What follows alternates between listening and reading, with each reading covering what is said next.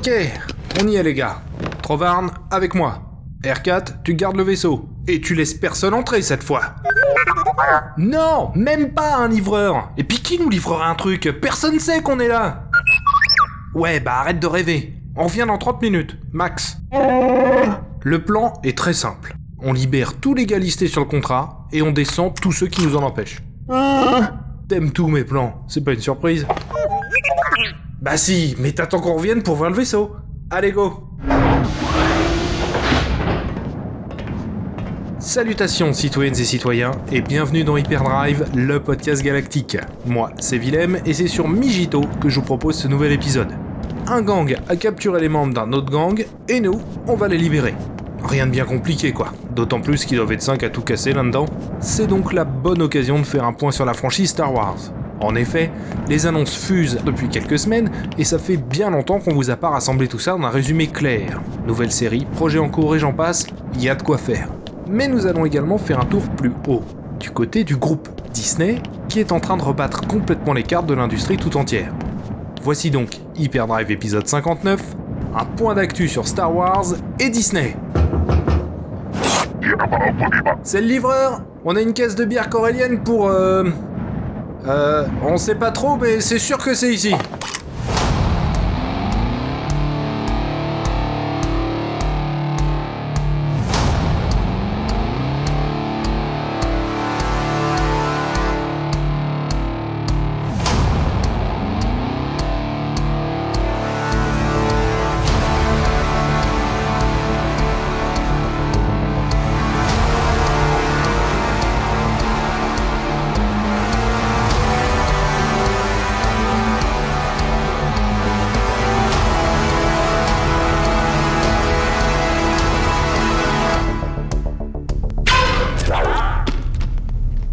Pas donner de pourboire, fils de Chuta Oui, bah c'est pas avec ce genre de comportement qu'il l'aurait eu, sa caisse de bière. Allez go Normalement c'est... par là. Toutes les cellules de la 232 à la 344. Je me souviens très bien de mettre plein en début d'année du manque de communication flagrant de Lucasfilm. Que ce soit sur la flopée de projets censés être dans les tuyaux, laissant libre cours à toutes les rumeurs possibles et imaginables, ou même l'absence de démenti pour calmer un peu les foules. Mais il faut reconnaître que les choses ont changé depuis. Et si les news ont tendance à tomber en dents de scie entre deux moments de calme plat, ça reste bon à prendre. Je vous ai donc fait une compilation de tout ça, et un peu de tri aussi, hein, parce que tout n'est pas intéressant, loin s'en faut, pour vous proposer un grand topo qui vous permettra de vous proclamer officiellement à jour concernant Star Wars, tout du moins au moment où est publié cet épisode, les choses pouvant bouger très vite. Tiens, Trovarne, ouvre ici pour moi. Salutations citoyens, c'est ton jour de chance, tu es libre. Ah ça c'est pas mon problème mec. Allez, va au vaisseau et attends devant. Avant de parler projet, allons dans le concret avec The Mandalorian. La saison 1 fut un grand succès auprès des fans. On ne peut pas dire si les téléchargements suivent sur Disney ⁇ ces derniers étant particulièrement peu loquaces à ce sujet. Quoi qu'il en soit, la série reste le fer de lance de Lucasfilm et Disney, n'ayant rien d'autre à offrir en série live pour le moment. Quoi qu'il en soit, cette première saison a tout de même remporté 7 récompenses lors des Creative Arts Emmys. Cela faisait 15 ans qu'une œuvre Star Wars n'y avait pas fait d'apparition. Tout de même. Et The Mandalorian a su s'illustrer dans les catégories de meilleur effet visuel, meilleure photographie, meilleur mixage son, meilleur montage sonore, meilleure conception de production, coordination exceptionnelle des cascades, rien que ça, et enfin, meilleur BO un sacré palmarès qu'il faut saluer. Et concernant la saison 2, sa sortie est imminente puisque le premier épisode sera diffusé dès le 30 octobre 2020 sur Disney ⁇ Les épisodes au nombre de 8 sortiront chaque semaine avec un chapitre final le 18 décembre 2020. Concernant son contenu, les rumeurs et infos confirmées vont bon train. On ne va pas spoiler ici, rassurez-vous, mais sachez que l'utilisation de The Mandalorian comme hub pour y présenter d'autres personnages qui vivront leurs propres aventures dans d'autres récits semble se confirmer, mais aussi l'apparition de personnages iconiques. Ainsi, l'acteur Temuera Morrison semble présent dans cette saison 2, acteur que vous avez pu voir récemment dans Aquaman, mais aussi dans la prélogie, jouant Joango Fett et l'intégralité des Clone Troopers. Difficile donc de définir quel sera son rôle, ce qui est d'autant plus cool je trouve. Fait amusant, Temuera Morrison jouait dans Speed 2. Il faisait le capitaine par intérim du bateau. J'ai percuté il y a quelques semaines seulement en voyant le film. Concernant l'avenir de la série, Giancarlo Esposito, interprétant le Moff Gideon, a récemment déclaré qu'une saison 4 était prévue. Rien de confirmé pour le moment, mais cela laisse présager que The Mandalorian, contrairement à d'autres séries prévues, est là pour durer.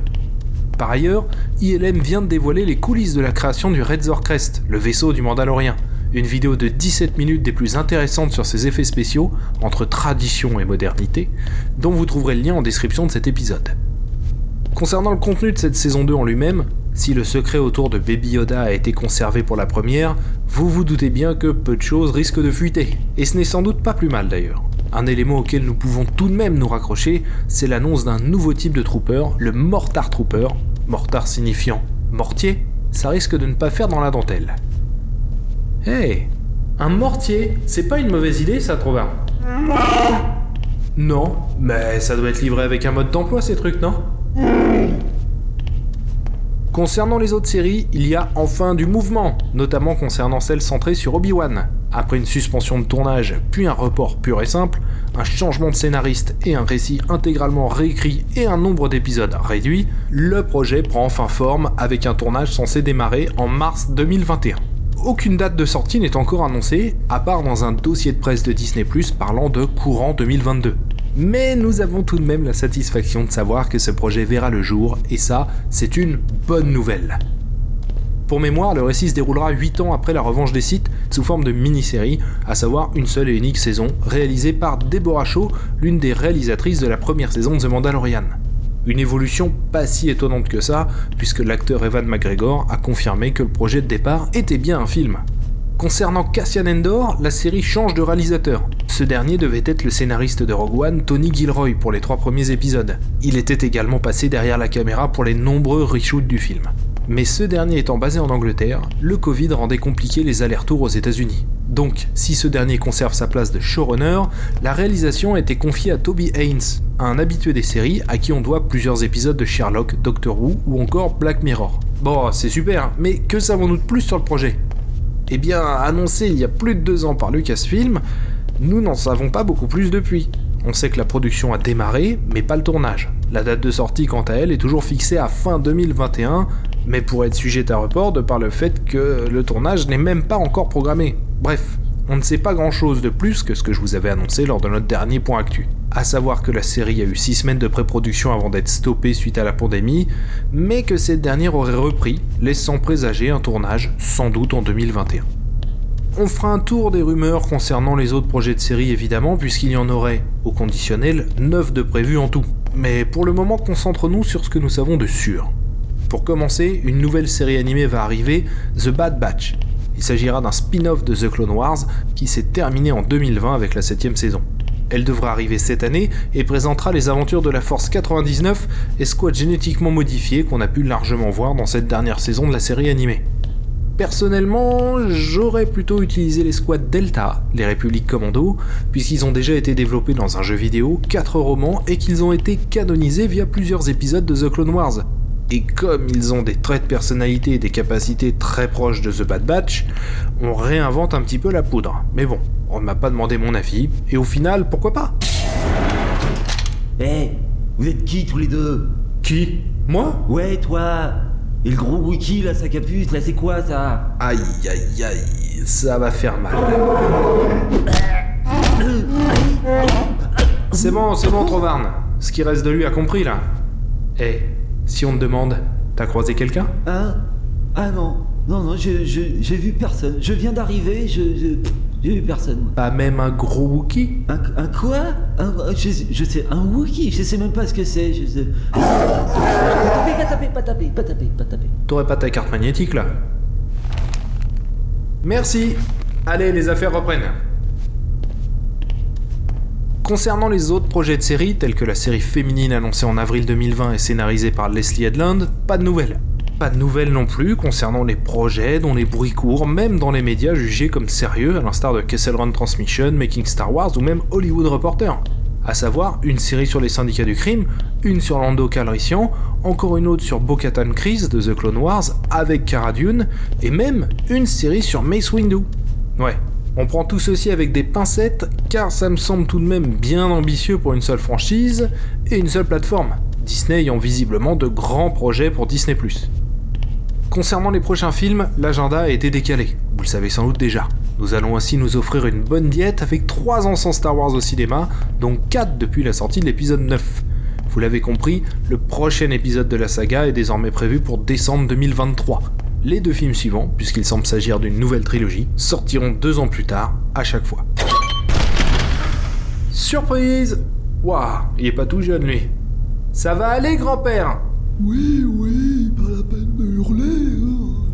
Je suis pas sourd. Hein. Je suis quasiment sûr que si.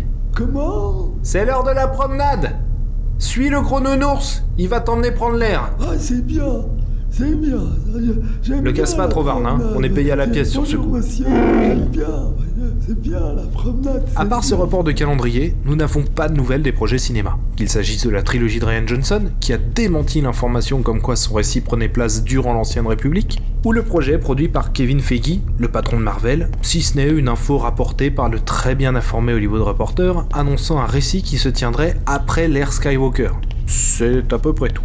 Mais il faut également admettre que beaucoup de ces projets, notamment celui de Ryan Johnson, ont été annoncés avant le box-office de Star Wars 9, qui est loin d'être mauvais mais décevant, mais aussi et surtout avant la pandémie qui a très clairement rebattu les cartes pour les productions hollywoodiennes et particulièrement pour Disney. Parlons-en justement, je vous ai préparé un topo sur le sujet. Jusqu'à mars 2020, tout va bien pour Disney. Le groupe affiche des bénéfices records qui allaient encore en augmentant entre janvier et mars 2020. Les studios enchaînent les cartons au box-office, à quelques exceptions près, les croisières sont pleines à craquer et les parcs fonctionnent bien, à l'exception évidemment de celui de Hong Kong, troublé par les manifestations ayant eu lieu là-bas. Cerise sur le gâteau, la plateforme Disney Plus engrange rapidement plus de 50 millions d'abonnés. C'est trois fois moins qu'Amazon Prime ou Netflix, d'autant plus que les abonnés rapportent beaucoup moins que ceux de cette dernière, mais c'est tout de même considéré par les spécialistes comme un excellent démarrage. Bref, l'avenir semble radieux pour le groupe Disney, qui commence à digérer tranquillement son investissement à 50 milliards, la Fox. Bob Iger peut donc prendre sereinement sa retraite et céder sa place à Bob Chapek. Il a bien bossé. Son dernier grand coup sera une tentative ambitieuse pour pénétrer enfin le marché chinois, l'adaptation live de Mulan, un film au budget historique pour le studio de 200 millions de dollars, le film 100% Disney le plus cher jamais fait. Seulement voilà, la pandémie frappe et elle ne va pas faire dans le détail. Fermeture des parcs d'attractions, des croisières et des cinémas, c'est la catastrophe pour absolument tous les acteurs du divertissement partout dans le monde. Demandez à un ami bossant dans l'événementiel ce qu'il en pense.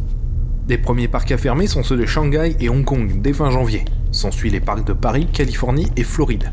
Au 15 mars, tous les parcs et leurs hôtels sont fermés, un événement historique et le premier à rouvrir le fera au bout de trois longs mois. Le 12 mars, toutes les croisières, la poule aux œufs d'or de Disney, sont arrêtées. Elles redémarreront péniblement, ligne par ligne, avec une capacité réduite et des compensations pour les passagers ayant déjà acheté leurs billets. Au cinéma, toutes les sorties du groupe sans exception sont suspendues. Disney en profite pour annoncer qu'il ne publiera plus ses résultats au box-office, ce pour une durée indéterminée. On y reviendra. Quelques films seront sortis en salle, tels que Les Nouveaux Mutants, sur lequel le groupe ne misait pas grand chose de toute façon étant donné la production chaotique de la Fox sur le projet. Et ce ne sont ici que les grandes branches générant des revenus pour Disney. Faut ajouter à cela le merchandising et les jouets, qui représentent une somme importante et qui est non seulement impacté par le report des sorties des films et animés, mais aussi par la fermeture de magasins, sans compter le sport. Au final, la machine va progressivement redémarrer, mais au ralenti. Beaucoup de frais, personnel, équipement et j'en passe, moins d'achats, des visiteurs et consommateurs frileux, bref, c'est une situation historique pour le groupe qu'elle n'avait pas anticipée, comme beaucoup d'entre nous. Aujourd'hui encore, il est loin d'être garanti que les parcs d'attractions, qui sont ouverts, ne perdent plus d'argent. Les jauges sont réduites, les dépenses plus élevées, et le public reste frileux. Du côté du cinéma, les productions en cours, repoussées, suspendues, reportées, coûteront nécessairement plus cher, ne serait-ce que pour la disponibilité des acteurs, mais aussi des plateaux, du personnel, du matériel, des mesures barrières à respecter, etc. Sans compter le fait que c'est un véritable embouteillage de production cinématographique qui est en train de se créer aux USA pour 2021 et 2022. Enfin, les mastodontes générateurs de cash que sont Marvel, Star Wars et autres grosses licences de blockbusters ne pourront faire entrer d'argent dans les caisses que d'ici 2022 à 2023. Cela fait donc autant de temps sans taper le milliard au box-office. Selon Disney, la pandémie a généré 1,5 milliard de pertes sèches depuis mars. C'est beaucoup pour un groupe qui espérait atteindre de nouveaux records de bénéfices. Car si Disney nous a habitués à des quantités colossales de billets verts, il faut préciser ceci. Lorsqu'un film fait 1 milliard au box-office, ce milliard ne tombe pas dans sa poche. On considère qu'un studio touche 50% du montant généré par une sortie en salle. Ainsi, si Star Wars 9 L'Ascension de Skywalker a fait 1 milliard 07, Lucasfilm n'empoche que 503 millions, auquel on retire le coût du film, 275 millions, un sacré chiffre, et la promotion, qui peut représenter des montants colossaux allant jusqu'à atteindre le budget du film. Pour Star Wars 7 par exemple, la débauche a été assez incroyable. Ils sont même allés jusqu'à habiller des métros parisiens entiers aux couleurs de l'affiche. Je vous laisse imaginer combien la promo a dû coûter au niveau international. Pour info, le budget promo des films américains a doublé en 10 ans. Pour l'ascension de Skywalker, on va rester prudent. On peut prendre le chiffre de 90 millions, qui semble raisonnablement en dessous de la vérité. Nous arrivons donc pour plus d'un milliard de box-office un bénéfice de 138 millions, soit à peine 15% de cette somme, auquel il faudra encore retrancher d'autres dépenses, telles que les pourcentages à verser aux acteurs, pour ceux qui ont réussi à le négocier, etc. Bref, voilà pourquoi Solo Star Wars Story a perdu de l'argent, et voilà pourquoi la somme de 1,5 milliard de dollars de pertes est énorme. Depuis janvier, le groupe a engrangé 11,8 milliards de dollars de recettes, soit moitié moins que l'an passé sur la même période. Et les recettes ne sont pas des bénéfices, c'est une rentrée d'argent à laquelle il faut soustraire toutes les dépenses. Vous l'avez compris, c'est la catastrophe, littéralement. Car si la machine s'est arrêtée net, elle mettra du temps à se relancer. Sans compter l'évolution des habitudes des consommateurs, qui peuvent changer entre temps. Voilà pourquoi Disney a revu sa stratégie. Vous avez tous entendu parler de ce chiffre énorme, le groupe a supprimé 28 000 emplois rien que pour sa branche parc d'attractions aux États-Unis qui a plongé de 85%. Mais il semble aussi revoir sa stratégie complète pour les studios du groupe. Le premier geste fort dans cette direction fut la décision de balancer directement Mulan sur Disney ⁇ Il faut payer un supplément de presque 30 dollars aux États-Unis et dans d'autres pays, mais pas en France, où il est inclus dans l'abonnement, ce qui en dit sans doute long sur le nombre d'abonnés chez nous, peut-être insuffisant. Et c'est ce modèle que Disney décide finalement d'adopter. Bob Chapek l'a officiellement annoncé il y a quelques jours à peine, Disney Plus deviendra la priorité du groupe, tout comme ses autres plateformes SVOD par ailleurs. Et l'exemple que les exploitants de salles vivent comme un coup de poignard est celui de Soul, le prochain film Pixar qui ne sortira pas au cinéma, mais uniquement sur Disney ⁇ et la chronologie des médias en France interdisant sa sortie en salle si le film est dispo sur la plateforme, vous ne le verrez pas au cinéma. Ainsi, le groupe se restructure complètement pour aller dans cette direction, et si elle se restructure, il est fort possible qu'on dise adieu aux films Star Wars, Marvel, Pixar, Fox ou Disney au cinéma. Ce qui va faire plonger le chiffre d'affaires des salles, selon le monde, de 30%, rien que pour Disney. Autant dire qu'il va y avoir de la casse chez les exploitants, c'est moi qui vous le dis. Et le projet va sans doute plus loin encore, puisque Bob Chapek a déclaré, je le cite, vouloir se passer d'intermédiaire entre le groupe et le consommateur. Un piètre choix de mots, mais passons. Ainsi, il est également possible que nous disions adieu au support DVD, Blu-ray, UHD, etc. Serait-ce la fin du disque vidéo pour l'intégralité du groupe Disney? Peut-être. Il faut dire que là aussi il y a des intermédiaires. Alors qu'un dollar dépensé par le public dans Disney ⁇ eh ben c'est un dollar qui tombe entièrement dans la poche du groupe. Un premier essai a donc été effectué avec la sortie de Mulan sur la plateforme pour certains pays, et au cinéma dans d'autres, notamment en Asie et le résultat est beaucoup plus mitigé qu'il n'y paraît. En effet, la rumeur court que le film aurait généré plus de 250 millions de dollars de revenus rien que sur Disney ⁇ mais malheureusement, la société de data à l'origine de cette estimation pour Yahoo Finance s'est depuis rétractée, annonçant qu'il s'agirait plutôt de 100 millions. Si on y ajoute le box-office plus que décevant en Chine de 66 petits millions, il y a très fort à parier que le film ne sera finalement pas amorti, d'autant plus qu'il faut ajouter les dépenses marketing. Ce premier essai ne serait finalement pas concluant, mais pas représentatif pour autant de la stratégie à venir. D'ailleurs, le nombre d'abonnés sur la plateforme Disney continue d'augmenter, atteignant 100 millions aujourd'hui. C'est toujours presque moitié moins que Netflix, mais l'ascension reste assez insolente. Ce revirement risque fort de laisser les cinémas sur la touche, ce qui entraînera beaucoup de cases dans pratiquement tous les pays du monde. Mais il s'explique au-delà d'un facile, mais réel, à pas du gain du groupe. En effet, Disney est coté en bourse et endetté.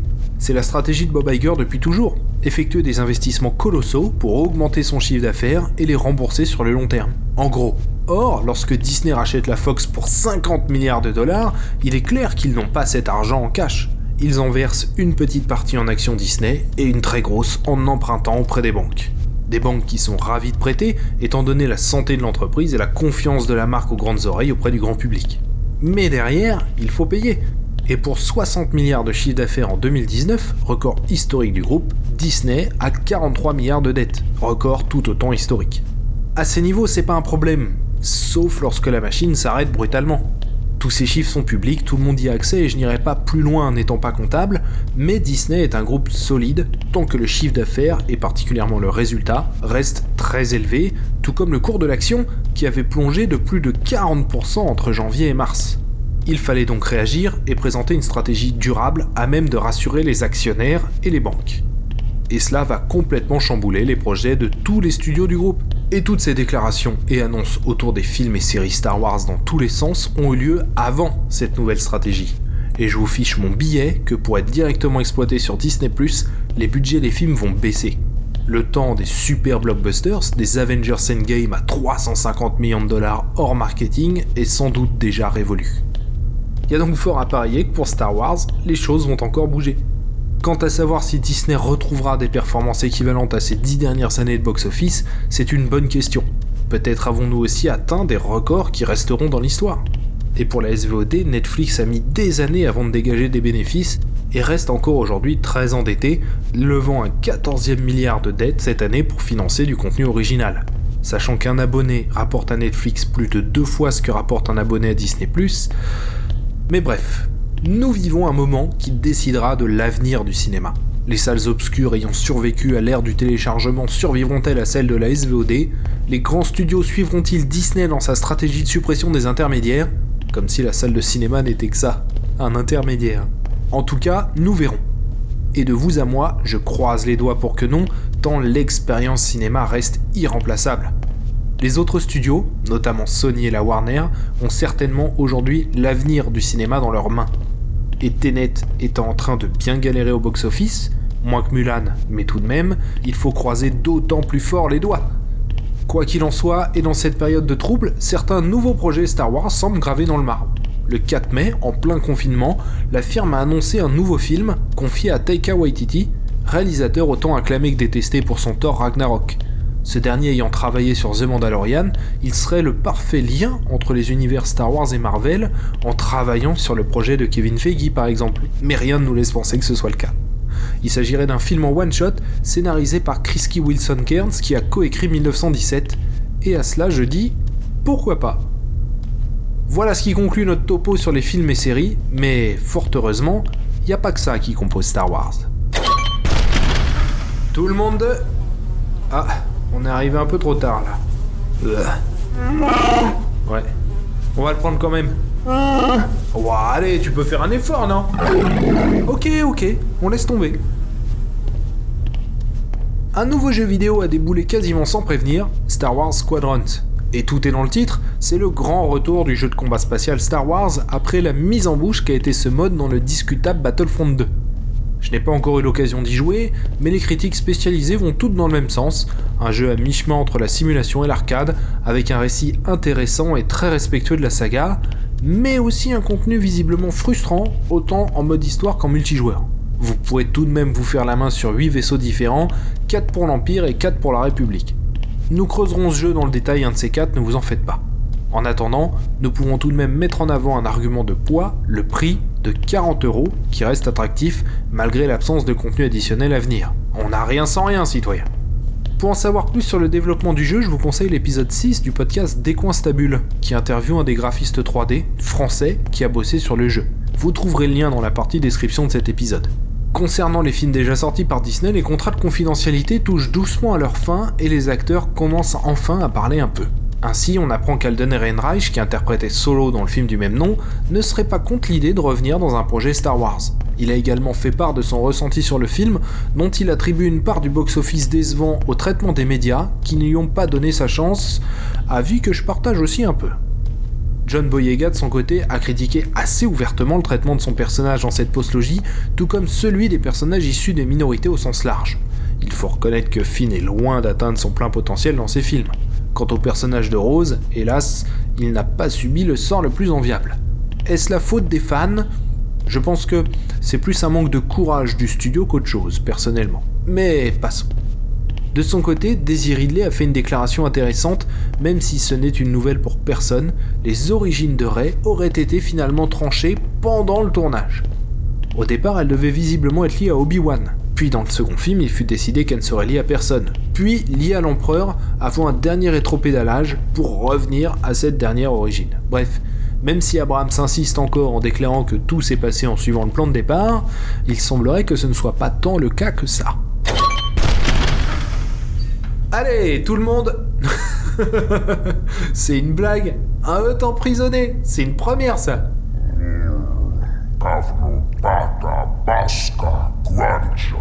Euh... Non, non, non, non. Après vous, votre magnificence. Bon, le reste des déclarations de tout le monde n'a rien de très intéressant, alors tournons-nous maintenant vers les publications papier.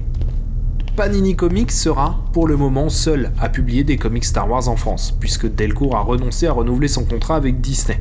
Et pour les publications kiosques, ces derniers vont faire un relaunch. C'est le quatrième pour Star Wars, nous sommes donc loin des fréquences liées aux publications Marvel, mais quand même. Ainsi, le titre Star Wars est complètement refondu, passant de 112 pages à 72 et son prix de 8,90 à 6,99, ce qui génère donc une augmentation vicieuse du prix à la page, mais ça, c'est souvent ce qui justifie les relaunchs justement. Le titre regroupera trois titres US, Star Wars, Darth Vader et Dr. Afra. Sa fréquence de publication redevient quant à elle mensuelle suite aux déboires liés au confinement. Enfin, le nouveau projet qui sera à terme cross-média, aussi entre romans, comics et peut-être autre chose, High Republic, la Haute République en français. Star Wars.com vient de dévoiler le texte introductif du projet se déroulant 200 ans avant la menace fantôme, et le voici. La galaxie est en paix, gouvernée par la glorieuse République et protégée par les nobles et sages chevaliers Jedi. En tant que symbole de paix, la République s'apprête à lancer Starlight Beacon dans les confins de la bordure extérieure. Cette nouvelle station spatiale apportera une lueur d'espoir à tous. Mais alors qu'une magnifique renaissance se répand à travers la République, un nouvel adversaire effrayant apparaît également. Maintenant, les gardiens de la paix et de la justice doivent faire face à une menace pour eux-mêmes, la galaxie et la force elle-même. Hâte de découvrir ce que tout ceci va donner en 2021 en espérant qu'on ne partira pas trop loin dans les enjeux, ça a l'air mal parti, car selon l'ouvrage de Pablo Hidalgo, publié suite à la sortie de l'épisode 7, la République est censée avoir offert 1000 ans de paix à la galaxie. Mais à nouveau, nous jugerons sur pièce, ne soyons pas négatifs à l'avance.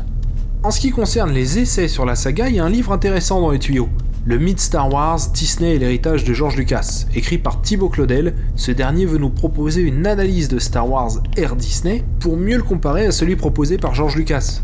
Une analyse qui risque d'être fort intéressante et dont la sortie est prévue pour le 19 novembre chez Sœur d'édition.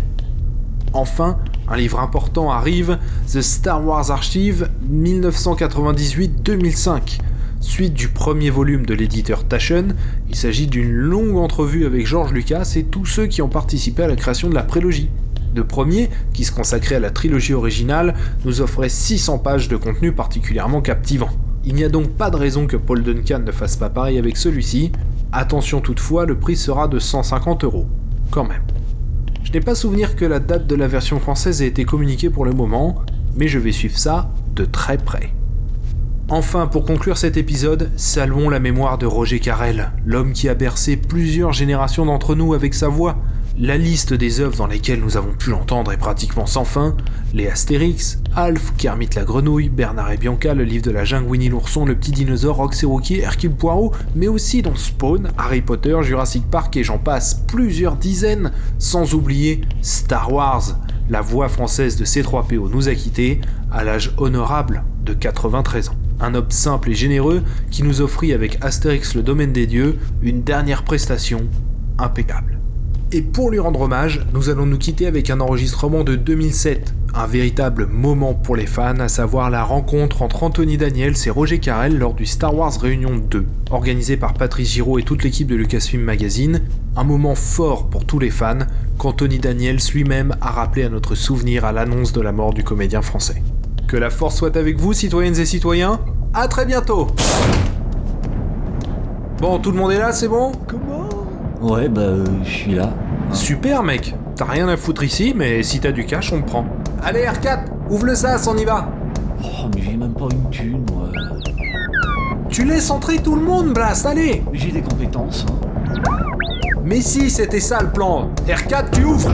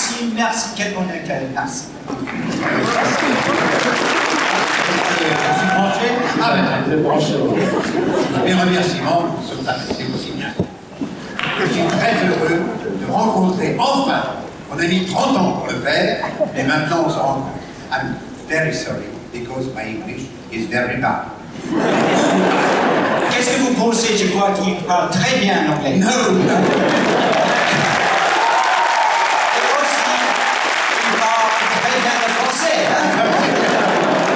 Peut-être. Eh bien, c'est la première fois que nous avons fait euh, euh, connaissance, oui, c'est ça. oui. qu'on a attendu 30 ans. Oui, oui. Moi, moi, j'étais, euh, je crois, je crois que, je crois que vous étiez très très euh, jeune. euh, C'est gentil. Mais on est encore plus beau. Ah, Hugo, oui. On est plus beau. Mais euh, je suis très intéressé parce que euh, vous avez euh, vu mon, mon rôle sur l'écran. que- comment, comment est-ce que vous êtes comme ça? Aucun programme? Eh bien,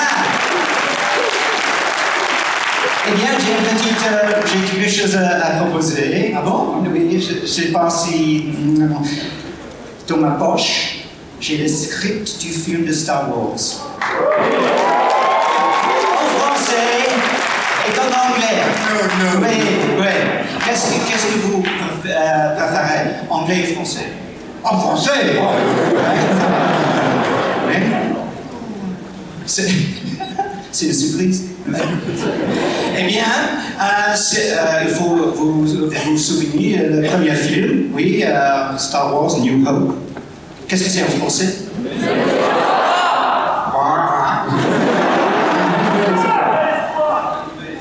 Un nouvel Excellent. Imaginez la, la pièce, le désert. Oui, il y a, il y a du vent. C'est trop. C'est- euh, eh bien, euh, au premier, on, on, on des jours. Action. I got a rest before I fall apart. What a desolate place this. My joints are almost frozen. Oh, il faut que je me repose, ou je vais tomber en pièces. J'ai les articulations frigorifiées.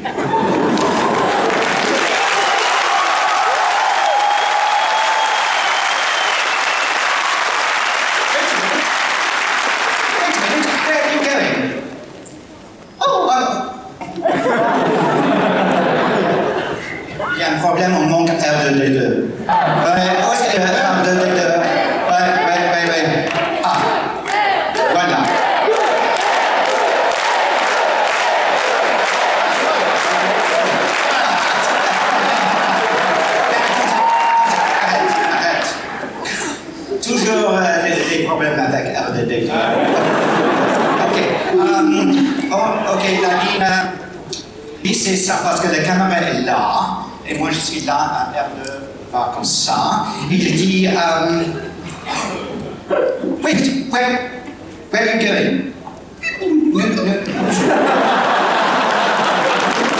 Parce que j'ai dit, euh, où allez-vous? Ou euh, il faut euh, faire une petite... Att- attention!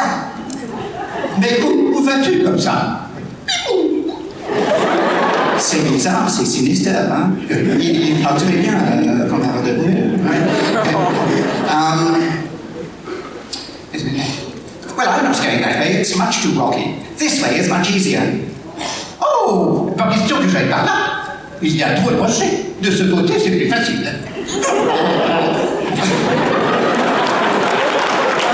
Well, what makes you think that a settlement's over there?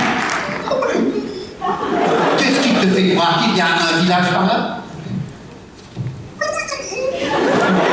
Don't get technical with me. Ah non, pas de mots techniques. What mission? What are you talking about? I've just about had enough of you. Go that way. You'll be malfunctioning within a day, you nearsighted scrap pile. Non, quelle mission Qu'est-ce que tu me changes Oh, je suis assez. Allez, va par là. Moi, je parie que les circuits seront grippés d'ici demain. Pauvre tas de ferraille, myope.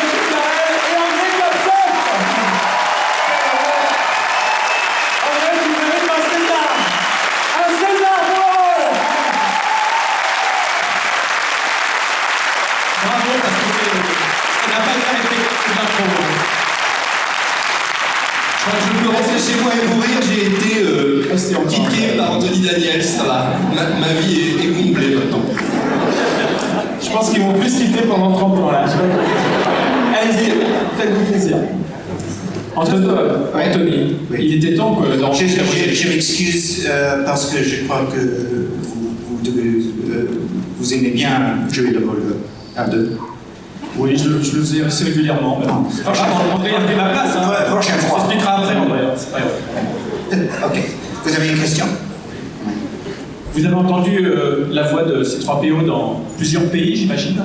Oui. euh, Laquelle- en, laquelle- en Japon, c'est c'est absolument euh, très correct. Parce que euh, ces Européens, ces espions, euh, portent un air un peu asiatique. euh, oui. Euh, il est très correct comme euh, quelqu'un de Japon. quelqu'un de oui. Mais je crois. Mais en allemand,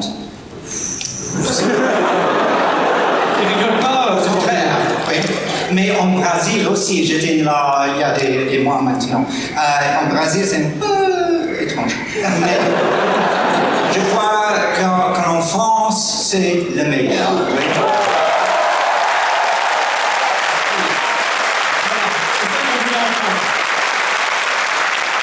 On a dit, euh, on a dit tout à l'heure, Anthony, on a dit tout à l'heure que vous étiez le, le- le seul qui lit tous les, six films. Vous êtes le seul à être apparu dans, dans- dans les six films. Mais euh, Roger Carrel prête sa voix aux six films lui également. Oui, nous sommes les deux, seuls, les, deux les deux seuls. seuls qui a joué dans euh, chaque de six films de Star Wars.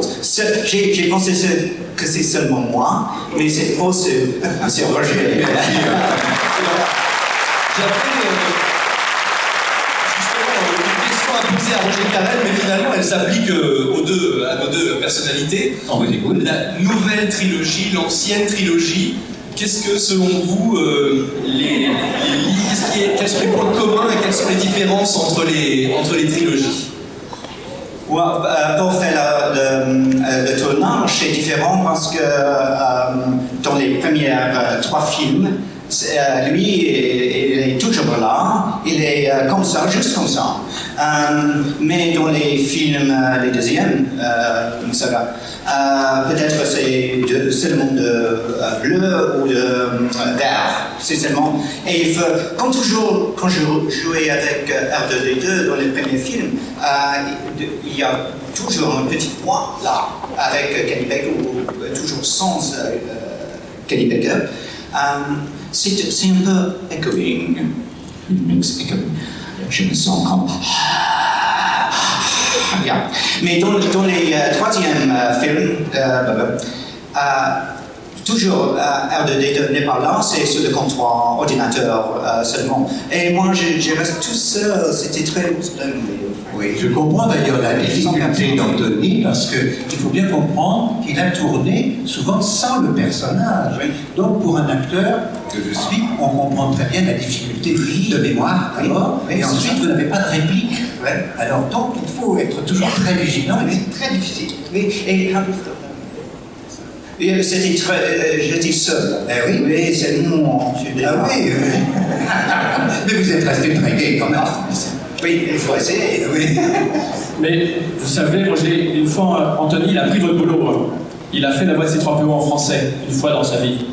You remember Il y en a pas une vie, ça. C3PO en français. Oh oui, euh, est-ce qu'il y a quelqu'un qui a euh, passé à aura Disney, euh, Paris Disney, euh, sur, euh, sur euh, Star Tours? Ouais. C'est moi qui fait. Je, je m'excuse. C'est moi qui a fait la voix de ces espions à Disney, Star Tours. Et Anthony m'a doublé. Oui.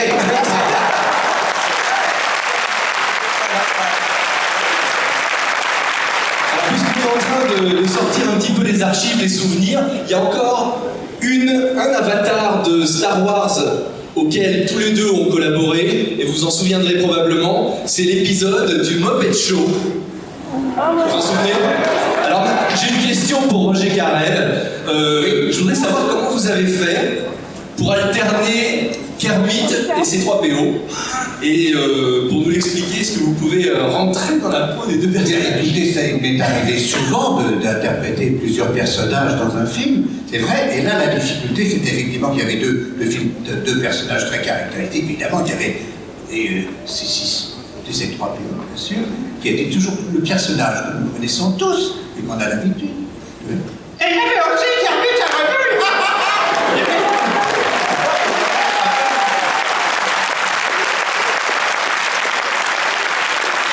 Est-ce que vous euh, Monsieur Miss Ah, Piggy, mais C'est une amie. Euh, et c'est qui, euh, vous, savez, qui jouait le rôle de Miss Piggy et aussi de Yoda. Vous pouvez faire Yoda Euh, euh, Piggy, c'était une Micheline, Micheline Dax, qui est une actrice française ici. Ah, Voilà. Eh bien, messieurs, merci. Je crois qu'on va faire un triomphe pour ce fantastique show.